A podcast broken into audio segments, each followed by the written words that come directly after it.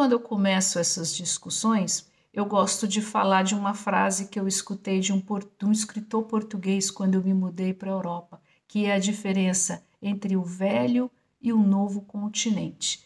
E assim, e assim é. E aí eu vou falar para vocês de dois termos do latim, e um, eu espero que eu esteja falando certo, tá? Eu não estudei latim nem na escola nem na universidade, que é o us soli, o direito de solo, e o ius sanguine, o direito de sangue. Aí você fala assim, mas Adriana, por que, que você está de repente falando em latim? O uns sanguine determina o direito da cidadania através do sangue. E o us soli é aquele que dá direito à cidadania através do solo. Vamos situar isso? Vamos imaginar um casal de austríacos que tem um bebê no Brasil.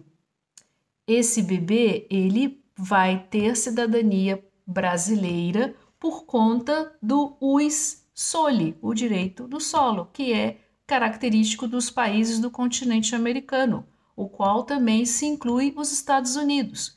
Vocês se lembram daquelas novelas mexicanas, né, que as mexicanas a personagem principal grávida atravessa lá o, o, rio e faz de tudo para chegar nos Estados Unidos um pouco antes da criança nascer, para a criança ter cidadania norte-americana? É disso que se trata.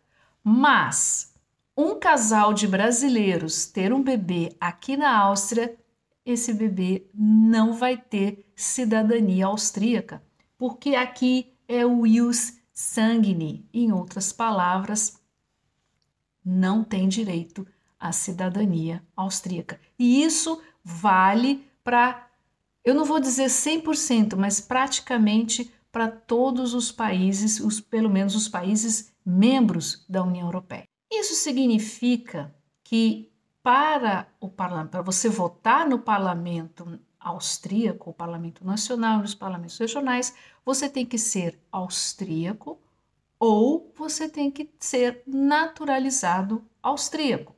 Inclusive, uma coisa bem interessante, vou ver se agora, quando eu faço a edição do vídeo, eu coloco aqui, aqui para vocês verem.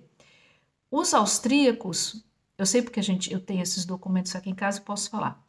O meu marido é austríaco e ele, e ele recebe da, da mãe, né, que é austríaca, né, porque é uni, como a gente falou aqui, deixa eu só ver o nome certinho, unisanguine, um documento que se chama Staatsbürgerschaft Nachweise. Essa é o atestado de cidadania. E a mesma coisa aconteceu com a minha filha, porque o pai é austríaco.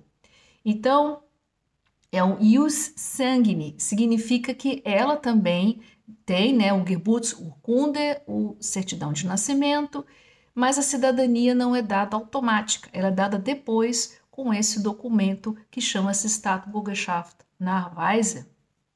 Provavelmente cada país europeu tem o seu nome e as suas regras, aí depende de onde você mora, você tem que averiguar direitinho.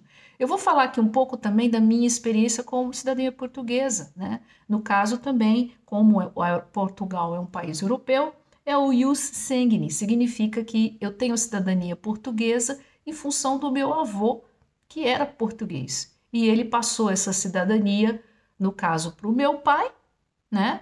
Que já nasceu no Brasil, mas também é cidadão português, e depois o meu pai passou essa cidadania para mim, né? E para o meu irmão, que são os filhos, e por aí por diante.